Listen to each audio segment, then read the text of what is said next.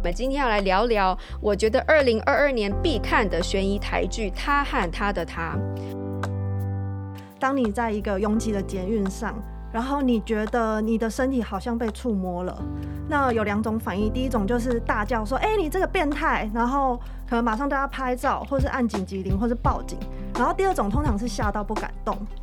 然后在我在的那场演讲里面，我自己是举手吓到不敢动的那一个。我也是。通常我们的解离都是跟长期受害做连结的，就说解离是他一个逃避的一个防卫机转。欢迎来到解惑谈心事，来听听我们谈心事。我是 Chrissy，呃，我是王老师。我们邀请大家一起来关注许多我们身边的问题，让我们都可以找到好的方法，来与自己跟他人建立幸福的关系，然后一起来增进自己的心理健康。如果您喜欢我们的内容，请给我们五颗星评价，并踊跃转发出去，让我们一起来关心自己的心理健康哦。今天呢，要来跟我们一起谈谈心事的来宾是明瑜，他是咨商心理师，我们欢迎明瑜。Hello，Hello，我是明瑜。那你的咨商心理师的工作内容是什么？嗯 嗯、呃，我之前是在未成年性侵害的方案担任辅导员，然后之后，嗯、呃，我现在就是在呃家庭暴力及性侵害防治中心，主要是做呃家暴受害的儿少这样子。那我的个案的类型大多是青少年比较多，所以其实我还算蛮擅长跟青少年一起互动的。嗯，那你今天非常非常合适来当我们的来宾，因为呢，我们今天要来聊聊，我觉得二零二二年必看的悬疑台剧《他和他的他》。那其实呢，我们应该是我啦。我从《我们与恶的距离》这部台剧上映之后，我就觉得，而、我们就是我们的电视剧已经开始脱离那种只有就洒狗血啊或小情小爱的内容。那我们的编剧、导演、制作啊，开始邀请观众一起来关注社会议题。然后最近上映的《他和他的他》，更是让我觉得非常惊喜哦，因为我发现哦，就是其实。大众对于受害哦，就是像这种家暴啊、性侵害啊、性骚扰啊、霸凌啊这些事情是，呃，比较不太愿意谈的，或者是说，就是也觉得不好像不需要去了解，因为毕竟好像没有发生在自己身上这样子。然后，呃，其实我是觉得有点可惜，就是因为我们其实从一些。呃，我们从这个电视剧里面，我们也看到，就是说，其实大家都没有想过自己会受害，也没有想过说为什么人会这么的、嗯、这么的扭曲，或是他怎么会觉得这样做可以这样，但是其实是我们。还是会遇到，就有时候啦，就是说，或是身边的人，其实这些事情并不离我们很遥远，这样。所以呢，其实我就是很蛮感谢这部电视剧，其实让我们有一个，就是我们可以一起来讨论这个这个，至少这个剧里面提到的一些社会问题。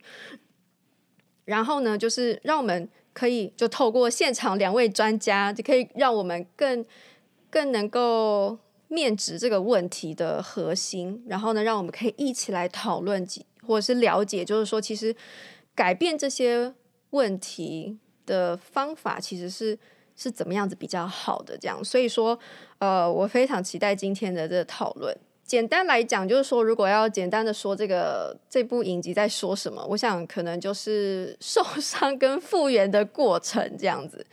那如果讲就是受伤的话，其实它里面提到的不止不止性侵害这个受伤嘛，对不对？对。其实还有一些什么性别议题啊、问题啊，嗯、就是他他其实蛮厉害，我觉得他性侵害、性骚扰，然后猥亵，然后私密照，全部都讲到，跟骚，跟骚也有，也有，对，然后所以我觉得这编剧跟。导演制作他们他们蛮有野心的，就是我、嗯、我我真的看了觉得蛮惊喜的这样子。嗯，当然我觉得看的过程就也是觉得哦，这真的塞了很多内容，就哇怎么什么都发生啊？嗯、但我觉得他确实也很清楚的传达了这个议题是它都会发生在我们生活中的，因为其实像这些性平案件的呃加害人跟被害人，其实他们最主要都还是熟识的人。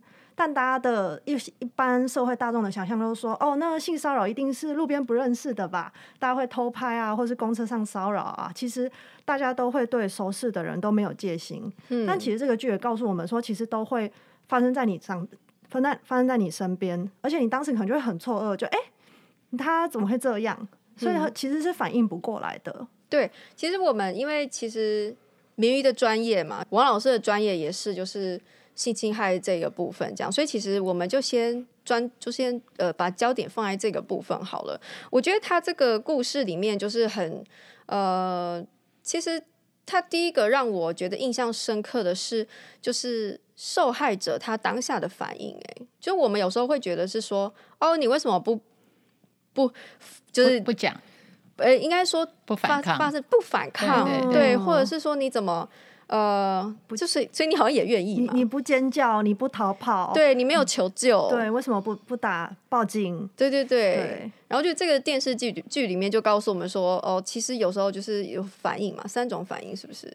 嗯，战或逃或冻结。所以他所以就是就以这个电视剧里面的是女主角是冻结的，对，然后就就被得逞这样，然后他后来的这一些呃。反应啊，我觉得他就是我，我觉得，然后他有他后来经历的这些创伤，我觉得其实哦，因为我不是这个这个这方面的工作人员啊，其实我不知道这个是不是真的就是这样。是啊，哦，而且我想要分享我自己的一个经验，就是我之前听了一个演讲，然后那个讲师他就是做了一个情境，就是大家现在在听的人也可以想想看哦，就是。当你在一个拥挤的捷运上，然后你觉得你的身体好像被触摸了，那有两种反应。第一种就是大叫说：“哎，你这个变态！”然后可能马上对他拍照，或是按紧急铃，或是报警。然后第二种通常是吓到不敢动。然后在我在的那场演讲里面，我自己是举手吓到不敢动的那一个。我也是。对。然后连这个小故事呢，我就觉得太好用了，我就也把它带到我在大学的性平演讲里面。呵呵其实真的也是大部分的学生都会举，吓到不敢动。对，这个其实就是很典型的冻结反应。嗯。那其实大家都会想到的说是，那如果我大叫，如果我指认他，那如果他没有碰我怎么办？那如果他伤害我怎么办？大家其实是会先自我怀疑的，所以他们是不敢真的是做出什么反应的。我记得我第一次在那个捷运上面遇到这种咸猪手的事情，然后我也是愣住。然后我之后就很气我自己，因为我就觉得我应该要做什么这样。但是从那个时候开始，我就开始想说，嗯、哦，如果说，当然我不知道这有没有用了，就是我自己就会开始在我的想说，哦，如果我下一次我再有遇到这种情况，我可以怎么反应？比如说要说什么说干嘛摸我之类的，或者是这种。但是就后来我没有再遇到了，这样就是你们觉得这样子算是一种预防受害的方式吗？我我是觉得你刚刚这个例子应该是说明说你也是有一个 frozen 就是冻结的这个反应，这个是我们想要告诉大家的，对不对？就是大部分的人其实是吓到的，好、嗯哦，只有少数会马上反应的，哈，是这样子。不是像我们想的，是反过来说，大部分都马上反应，只有少数冻结，不是，是反过来没有反应，是大多数人的倾向，因为这是心理的因素嘛，因为那个是超过我们的想象。那我是觉得，像这个剧里面，因为那个人是你的老师，而且是你最尊敬的老师，然后他突然对你做这件事。我觉得那种惊吓应该要比我们在公车上被人家摸一下，然后不知道那个人是谁，我觉得还要再惊吓。对对，哎，而且他做的是性侵害哦，不是说摸一下，你知道，是那个整个的那种超乎你想象，甚至可能是你的第一次性行性经验，都是在这个里面。嗯、所以，所以我觉得我们要了解被害人那个反应，呃，我我觉得这是第一步啊，第一步。嗯、那第二步当然就是说，我们要了解他就不敢求助啊。因为他他又会他为他当下没有反抗而自责，所以他就再加一个困难去跟人家讲。没错，确实，我们都会有个感觉，就是说，哎，我应该说不啊，或者我应该反抗，嗯、可是我却没有。对，所以就又又又限制了他，或者说阻碍他马上再去求助，因为想他告诉别人，别人可能先先问他你为什么不反抗？对，他等于好像自己找。找麻烦，对不对？哈，就是、哦嗯、对，所以我就觉得性性侵害被害人的处境是那个艰难，是一层层累积上去的。嗯，对。那关于他后来那个解离的那个状况呢？其实我不太能理解解离这个部分诶，就是一呃第一个就是说，呃，我们怎么想象就是当事人解离，他大概是一个什么样的情况？还有就是说，从旁边的人在看，就是说一个人解离，我看不看得出来他解离了？好，这个就是非常心理的心理的这个观念了，对。嗯，那明宇要先分享嘛？对，解离的，我遇过的案例比较少解离的，但是其实我觉得比较，嗯、呃，大家比较可以理解那种比较粗浅的解解离概念，是有点像是你你上课分心，当然你你可能就老师在上课，然后你在底下。假装在上课，但你其实没有在在做白日梦。对对对，你你整个在神游，然后可能老师同学叫你，你也没发现。那那个长度会多长啊？长度这些很看看个人哎、欸，但是这个有有一些是可以控制的，就是哦，你是可以回来的。嗯，但其实如果是比较严重的那种，他可能就会回不来。或是我之前会听过有一些描述说，他觉得他很像是进到。自己身体的上面或是外面去看着这一切在发生，灵魂出窍。对对对，像这种感觉，其实有一些呃，他们说的那种灵魂出窍的经验，其实就是我们心理学讲的解离。哦，是哦，对。我我觉得解离它不是就是一次性的解离，就是说它是就解离的，刚刚讲到解离的现象嘛，解离的现象就是说他人在这边，但是他的心思跟 mind 想法不在这里，好，就是。他整个人的感觉、心理的运作的那个场景不在他的身体的那个现场，嗯、他可能就是神游向外，就是到另外一个地方去了。那这个是他的 what 的，就什么叫做解离？他那那他当时是真的有在想一些事情有有。那那这个解离为什么跟受害连在一起？哈，这是这是他的一种当下的生存，就是说。比如说，因为我们知道性侵害其实它是有一点时间的，对不对？就性行为，它是有点呃时间，也许五分钟、十分钟、十五分钟一次的性行为。所以，当加害人开始控制了他的身体之后，他必须去忍受那十五分钟。好了，那这十五分钟他要做什么？他是去，因为他他知道他不敢反抗，或他不能反抗，他已经决定他他不能反抗嘛，所以他才去。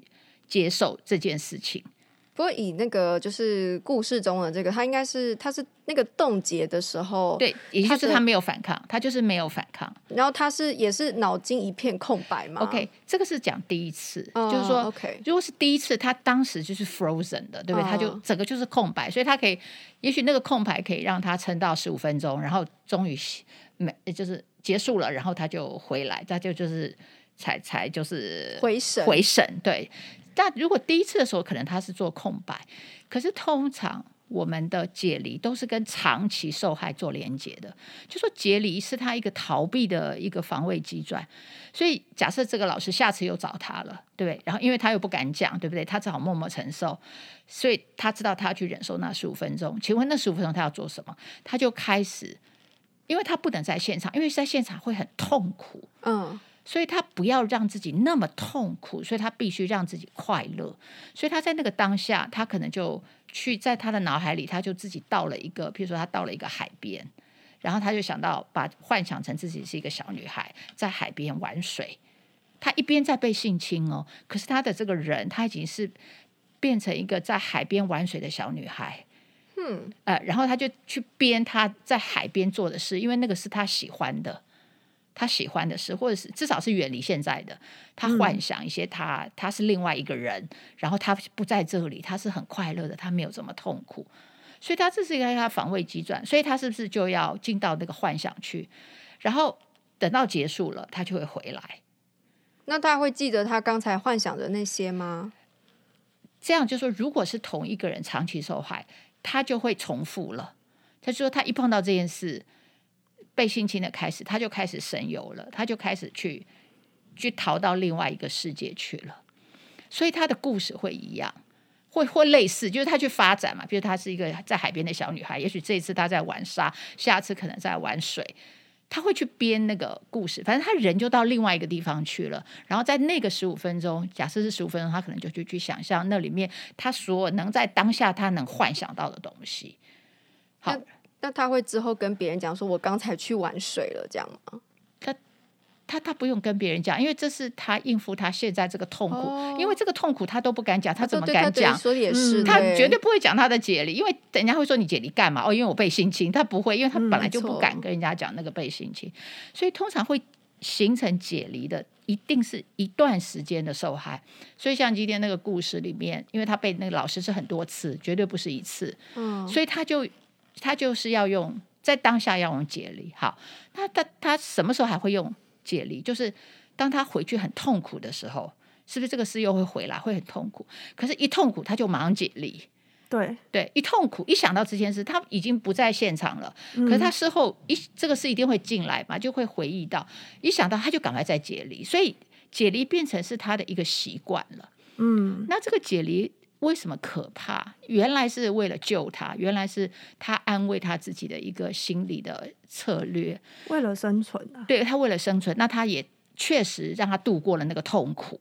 对不对？他觉得这样，我每次至少我可以熬过，然后我不会崩溃，然后我也不会闹，我也不会制造更多的纠纷问题，让我再被打或是怎样。所以他就觉得我他可以用这个解离呢，让他安然度过这种痛苦的痛苦跟压迫的这个阶段，嗯，因为他也不知道要多久，因为他自己逃不出来，因为他没有求助嘛。对，所以他就逃不出来。可是他想说，至少我有一个活下去的方法，我就是用解离。可这个解离也会跟着他。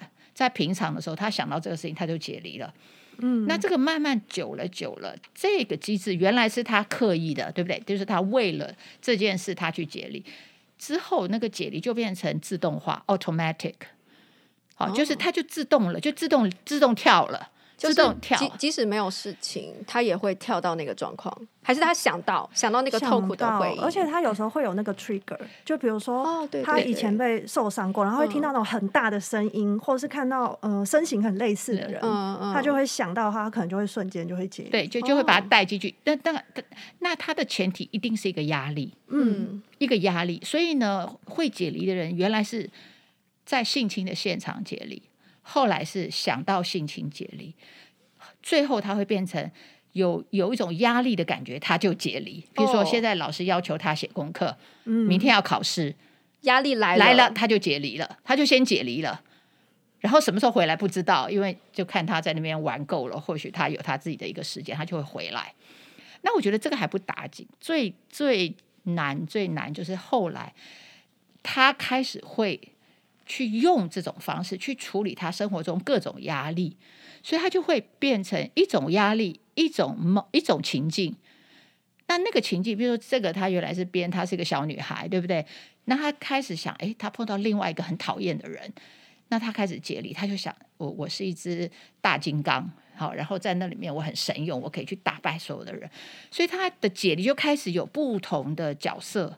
嗯，那这个再往后走，就是变成人格分裂。他从一个变两个变三个，那我们知道变成人格分裂的时候，这个人格就是定型了，好，就变固定了。嗯，而且那个人格有他自己的发展性，好，有他自己的主动性。然后他原来的主人格，好，那个很弱的自我，没办法控制这些其他他编出来，应该说他创造出来那些人格，嗯，他就变成人格分裂。人格分裂的可怕就是那个人格之间的转换是他失控的嘛，就很快。所以他自己本身就碰到这个压力，他会变这个；碰到要变那个。然后人格跟人格之间是分离的，也许一个人格是很好的，另外一个人格是很残酷的。嗯，然后他就这个人就是完全失控了，因为可能他发展出一个、两个、三个、四个、五个、六个都有。但但但我觉得要讲，因为我有一阵子对这个议题很很感兴趣，就是所以。呃，现在已经不叫人格分裂或者多重人格，嗯，这是大家认识的。他现在正式的名字叫解离性身份人格障碍。对对，就是因为解离，所以才产出不同的人格。嗯。那这个东西会发生，是因为你在人格形成之前，你在六到八岁以前你就被长期受虐，所以你在人格形成合而为一变成稳定之前，它就分裂了。对，在很脆弱的时候，原来那个自我很脆弱的时候。对，然后其实有研究之前是说，其实人格分裂它会有几几个主要的人格，像是一个是原本的主人格嘛，那通常会有一个保护者人格，通常他可能是最凶最强壮的，嗯，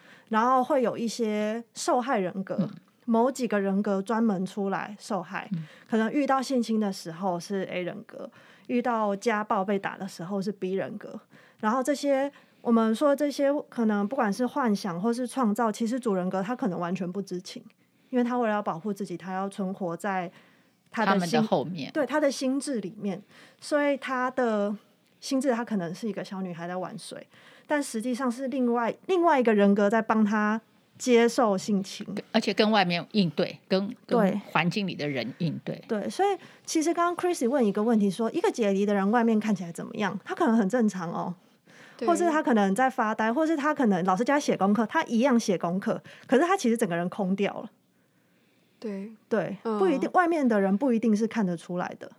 那个都是内在的对话，他有非常不一样的内在对话。他外面可能是没有动作的，可是他里面的充满了语言，可能充满了想法，很激荡的。嗯，听了好心痛哦。嗯，我我觉得真的是对，所以这也就是为什么我们要在做青少年的性侵害的。呃，被害人的这些服务，就是说，我们不希望他累积呃这些创伤，最后毁掉，或者说毁掉他的这个人格。所以我们希望青少年在第一次受害的时候就被通报，就被帮忙，他就不需要走这条路，他就可以健健康康，就是说来复原，因为那个复原没有那么难了。嗯、对，但是到了成年，或者说他已经长期，哇，那个。就是那个代价，包括他自己，包括社会都很大。那回到那个解离的这个部分啊，就这个戏剧里面关于解离的描述，好像跟两位讲的有点不一样哎、欸。对，就是呃，我们会觉得这太戏剧化了。就是呃，林晨曦他解离的情境，就是完全是同一个他，同一个家庭，然后只是在他的家乡，然后可能。就一些名字的变换，就是警察的名字跟他男友变警察，对，对，然后 然后还是一样陪着他，对对对，对，然后学姐还是同一个人，呃、可是其实真实并不会这么的戏剧化，然后这么的 make sense，这样吗？对，有故事性，然后或甚至是这么的悬疑，对，所以其实有时候解离他可能是会脱离，完全脱离整个现实情境的。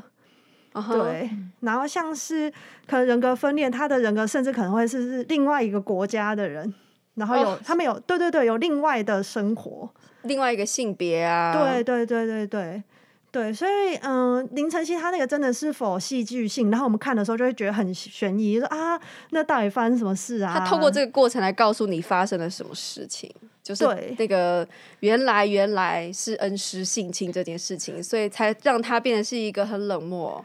的一个女性，嗯、然后呢，好像也不愿意接受男朋友的求婚这一类的，这样。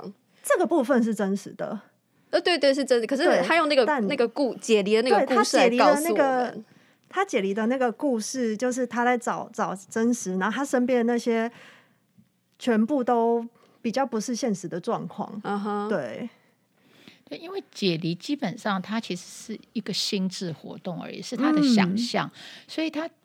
他通常是跟现实是没有连接的，好，就是他就是完全他幻想的一个东西，然后那些人事物环境都是在他脑海里的，在现实界是一个都找不到，就没有一东西可以跟他搭配的，嗯啊、呃，那个解离是他幻想出来的嘛，嗯、对，但是今天这个剧里面那个这个解离有点像是倒叙法的那种感觉，对，跟他的解离是有人事实地物的，我觉得那个就不太像。就是我们说的纯纯心理上的解离，嗯，对。就其实我一开始看这个剧的时候，我反而想说，所以这是平行世界，还是另外一个宇宙，还是什么东西？就我我完完全不会想到是解离，所以我就想说，哦，所以哪哪一个世界是真的？对。但后来才知道，哦，原来是是解离哦，但实际上不是这样子，解离状况不是这样。我那个时候看到的时候，我以为他是把过去的一些回忆拿回来拼凑，嗯，然后呢，再给他一个重新的解释吗？还是怎么样？然后。呢，所以然后他就释怀了，对这件事情他能够放下，嗯、或者说他可以继续前进这样子，所以也不是过去的事情。嗯，我就还还我还在那边很很想说，所以到底是谁杀了老师啊？然后看看看到最后，老师没死，就就啊啊啊，只是解离哦，所以这一段剧情哦，好像不是真的。对，所以我也是后来都才发现这样。嗯，但他的解离的故那个内容很丰富哎、欸，什么？什么性别的问题啊，性平啊，性骚扰啊，这些全部都跑出来，他的朋友的故事也都演出来了。对，对就是我觉得就真真假假，让观众看的就很刺激啦。呃、就哎、欸，到底什么是真的，什么是假的？嗯、哪一个林晨曦是女强人的她，还是是幼儿园老师的她才是真实的？我那时候就看就会觉得很有趣。嗯，对，但是实际上就不是这个样子。OK，嗯，他是有点接近人格分裂的那种不一样的他。嗯、呃、对，但是有时候解离他是纯幻想的，纯幻想的，嗯、对，就是真真的要分裂也不会是这样子分裂。OK，对，这是戏剧效果，他对对对，就是他编的。所以这个是专家眼中的，但是瑕不掩瑜啦。我觉得他整部戏还是让我们去关注性侵害这个问题啊。然后就像刚才呈现，就是性侵害受害，我们人一般的对于大家呃，大家对于性侵害的这个误解啊，这样子，我觉得其实是，是有提升这个对这个敏感度对这个问题。对对，就是那个后果其实是严重的。对，哦，就是性侵害的后果，如果没有治疗，被害人自己找自己的出路。他就会用很多不适应的方式去做去做，比如说解离就是一种幻想嘛，哈，跳开这个时空，那这个当然非常的呃没有效率，对不对？就是说你在你的效率必须在生活的现实当中去克服，可是你你不去克服现实，你就去幻想一堆，浪费这些时间，对现实一点帮助都没有，所以解离的后果不会是很好的，因为它是一个让自己变成没有功能。我觉得应该说，他从原本的一种生存的，让你生存下来的，对对对对对，就是，嗯、呃，我觉得其实像我们做智商也一直在做这件事情。我们以前为了帮助我们生存下来的一些方式，对，可是到长大之后，可能没有这么好用，或反而为你带来困扰。对，所以就是要去调整它。但是因为它这些是它原来的救生圈，那你怎么样把它拿掉之后，它还能活下去？对，变成它就要。就要就要经过那个历程，我们就称为那个探索、重新找回自己的那个历程。对啊，需要专业的帮助。对，而且一个人要想想你，你你靠的这个救生圈活下来，今天叫你把它丢掉，那个多困难。没错，或者说甚至发现他这个救生圈是害他的，你知道那种震撼、那种矛盾、那种不舍、那种无助，他一个人没办法，所以一定要有专业人员陪他，对，真的再去找另外一个适合他的救生圈。嗯。走这个历程。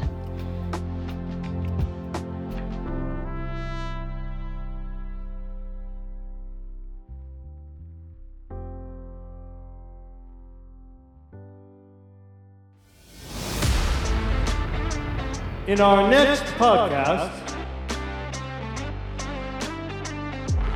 我觉得每一个参与的人都受害，没错，没有一个不受害。我是我我我看了，我是觉得这是一个大悲剧。